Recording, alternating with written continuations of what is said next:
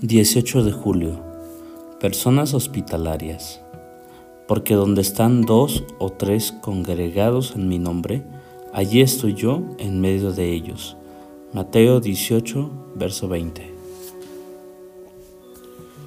Puede llamarnos una sociedad veloz, una sociedad eficiente, pero no puede llamarnos una sociedad personal.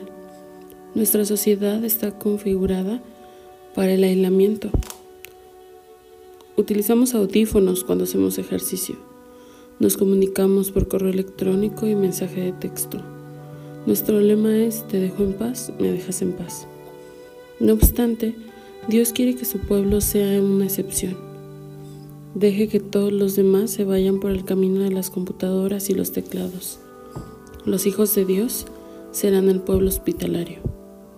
Mucho antes de que la iglesia tuviera púlpitos y bautisterios, tenía cocinas y comedores. Los creyentes compartían el mismo propósito. Cada día solían dedicar mucho tiempo en el área del templo y comían juntos en las casas. Compartían la comida con sencillez y alegría. Hechos 2.46.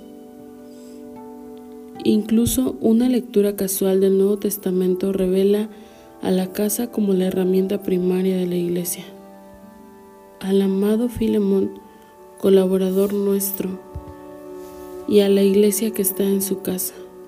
Saludos a Priscila y Aquila. Saludad también a la iglesia de su casa. Romanos 16, 3 al 5. No es de extrañar porque el anciano debía ser hospedador. Primera de Timoteo 3:2.